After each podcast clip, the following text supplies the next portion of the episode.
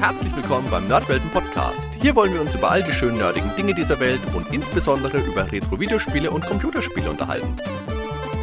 Also macht's euch bequem, spitzt die Ohren und dann viel Spaß mit der heutigen Folge.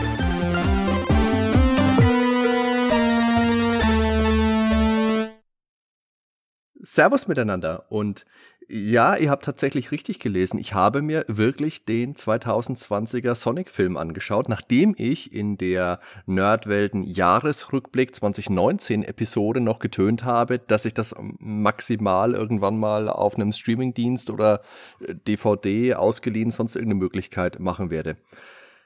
Ja, aber was ist passiert? Natürlich, wie in solchen Fällen meistens, kam eine höhere Gewalt dazwischen. In diesem Fall waren es einfach meine zwei Jungs, die mich angesprochen haben, freudestrahlend, Papi, schaust du mit uns bitte den Sonic-Film an? Und dann habe ich mal kurz geschluckt und gesagt, äh, voll gerne.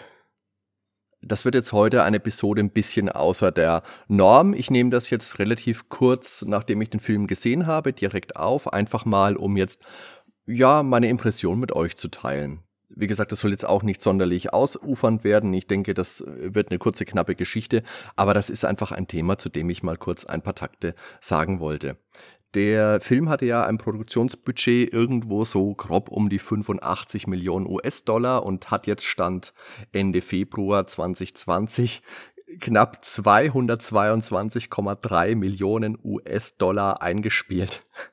Also das ist schon der Wahnsinn. Das ist die erfolgreichste Videospielverfilmung aller Zeiten. Gut, Videospielverfilmungen muss man sagen, da waren über die Jahre sehr viele Murksfilme mit dabei. Aber das ist doch eine ordentliche, ordentliche Hausnummer und ich denke, da wird auch mindestens noch ein Sonic-Film auf uns zu rollen. In der Jahresrückblick-Episode, die ich vorhin angesprochen habe, habe ich ja so ein bisschen wilde Verschwörungstheorien aufgestellt. Ihr wisst ja alle, da kam ja eben naja, Anfang 2019, im Anfang Frühling, lass es April gewesen sein, dieser Trailer mit dem unfassbar hässlichen, hässlichen Sonic, der total seltsame Proportionen hatte, das grauenhafte Gebiss. Ihr könnt euch sicherlich erinnern. Und dann wurde groß redesigned und das Release jetzt eben auf 2000, auf Anfang äh, Februar 2020 verschoben. Ich glaube, vorher war es November 2019 und ich habe damals schon gesagt, irgendwie fühlt sich das schon komisch an. Wir haben ein Film, von dem wir uns doch einiges erwarten. Sonic ist jetzt doch auch mal eine Hausnummer. Und dann haben sie dieses seltsame Design und dann wird groß umdesignt und natürlich haben ihn dann alle Leute auf der Platte, alle Leute sprechen darüber und ja, kann man sich überlegen, was da jetzt wirklich so dran ist. Natürlich, er hat 5 Millionen wohl mehr gekostet durch diesen Aufwand, durch dieses Redesign, aber dadurch hatten sie auch eine unfassbar gute Werbung. Viel kritisiert ist der Film ja auch worden, weil die Synchronstimme nicht der Mark Stachel ist, den man aus den Videospielen kennt. Und ich glaube, in der Sonic-Serie hat er auch mal mitgewirkt. Da dürfte er mich jetzt bitte ähm, entschuldigen. Ich habe Sonic keine Serie gesehen. Und jetzt spricht eben der YouTuber Julian Bam. Ja, der macht das auch ordentlich, würde ich mal sagen. Ich finde, man hört den Unterschied schon, gerade wenn man so großartige Synchronsprecher wie den Stefan Friedrich da hat, der den Jim Carrey ja seit Jahren schon spricht und ich finde, da hört man den Unterschied dann doch. Aber insgesamt ist es eine Leistung, mit der man durchaus leben kann. Jim Carrey, muss ich sagen, ist ja die ganz große Überraschung für mich in diesem Film. Ich meine, den kennen wir alle aus, also wenn ihr meine Generation seid, Anfang der 90er, Ace Ventura, Die Maske, Dumm und Dümmer, das waren ja Filme, die haben wir geliebt, da haben wir uns drüber schlapp gelacht, über seine Gesichtsakrobatik, über seine, seine Gestik, seine Mimik. Aber dann hat er auch so Ende der 90er so tolle Rollen gespielt in der Truman Show, auch einer meiner absoluten Lieblingsfilme, oder Man on the Moon. Und die letzten Jahre hat man immer Bilder von ihm gesehen mit langen Haaren und zugewuchert. Er sah, sah ein bisschen mehr so nach Richtung Steinzeitmensch aus.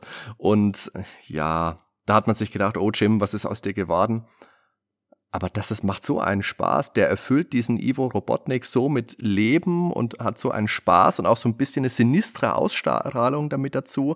Trotzdem auch, wie gesagt, seine Gesichtsakrobatik ist mit dabei. Er tanzt, ähm, seine seine Gestik, seine Mimik, seine, seine Stimme.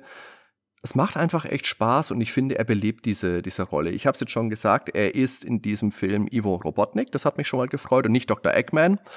Kann sein, dass es in folgenden Filmen noch kommen wird, aber hier ist er jetzt eben noch, wie meine Generation ihn eben aus den ersten Sonic-Spielen kennt.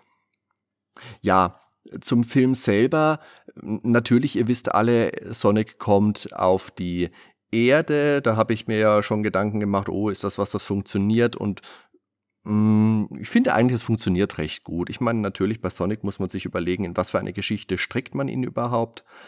Aber ich finde, man hat dann doch ein bisschen so den Mittelweg genommen zu, wir erzählen eine neue Geschichte in einem neuen Umfeld, aber wir bauen auch immer mal wieder Elemente aus den Spielen mit ein. Sind es, sind jetzt die, die Ringe, die auch als Dimensionsportale funktionieren, Robotnik mit seinen Robotern, mit seinem Fluggefährten das funktioniert schon ganz nett und das ist auch wirklich, macht Spaß. Und ich denke, das ist auch ein Punkt, wo man sich überlegen muss, wo ich mir überlegt habe, für wen ist denn dieser Film überhaupt?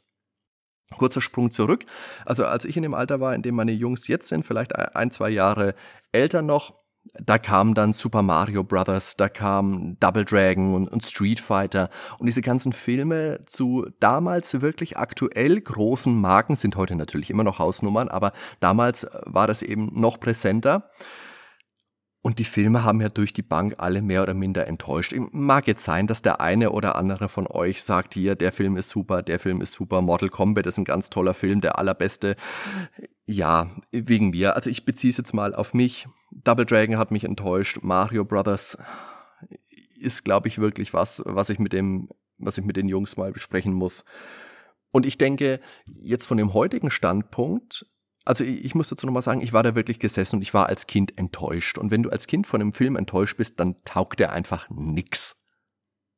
Und das war jetzt heute anders. Ich war heute wirklich im Kino gesessen und der Film nimmt manchmal ein bisschen Fahrt auf, dann hat er Action-Szenen, es gibt lustige Szenen, manchmal ist es ein bisschen ruhiger, aber meine Kinder haben da wirklich mitgefiebert. Die haben gelacht, die haben sich gefreut. Der Kleinere hat dann zwischendurch angefangen zu kommentieren, sodass ich dann sagen muss, pss, pss, schau mal lieber ein bisschen Film und freu dich mal lieber ein bisschen leiser.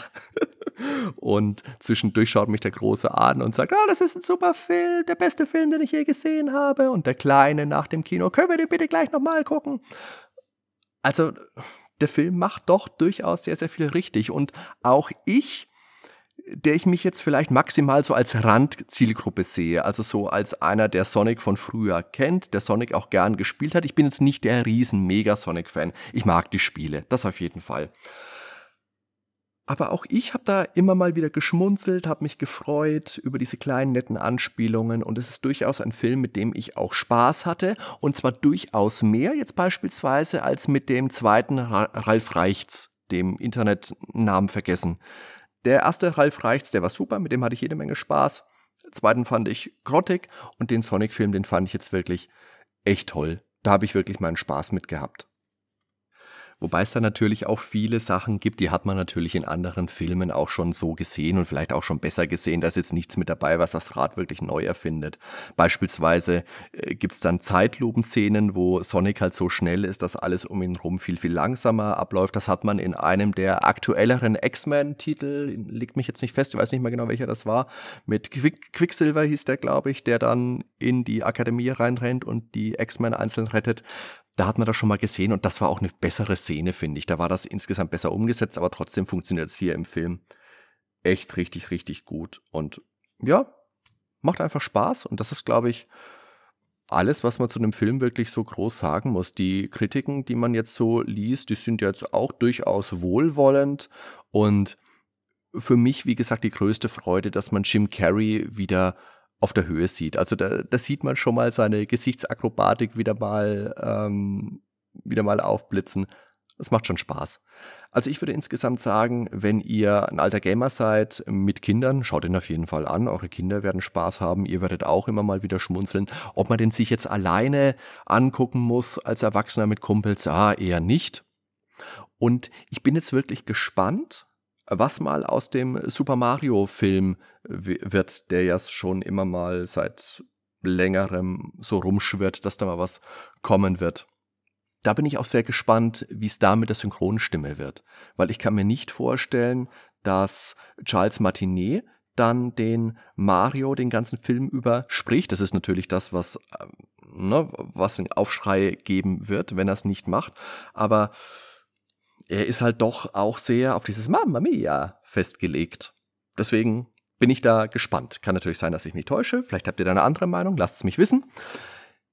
Mit diesem, dieser kurzen Episode sind wir jetzt auch schon durch. Das waren einfach so kurz und knapp meine Gedanken zum 2020er Sonic the Hedgehog Film, also einer Videospielverfilmung, der erfolgreichsten Videospielverfilmung aktuell. Und das nächste Mal geht's dann weiter mit einer Filmversoftung. Ich wünsche euch eine gute Zeit bis dahin. Vielen Dank fürs Zuhören. Ciao, ciao, euer Hardy.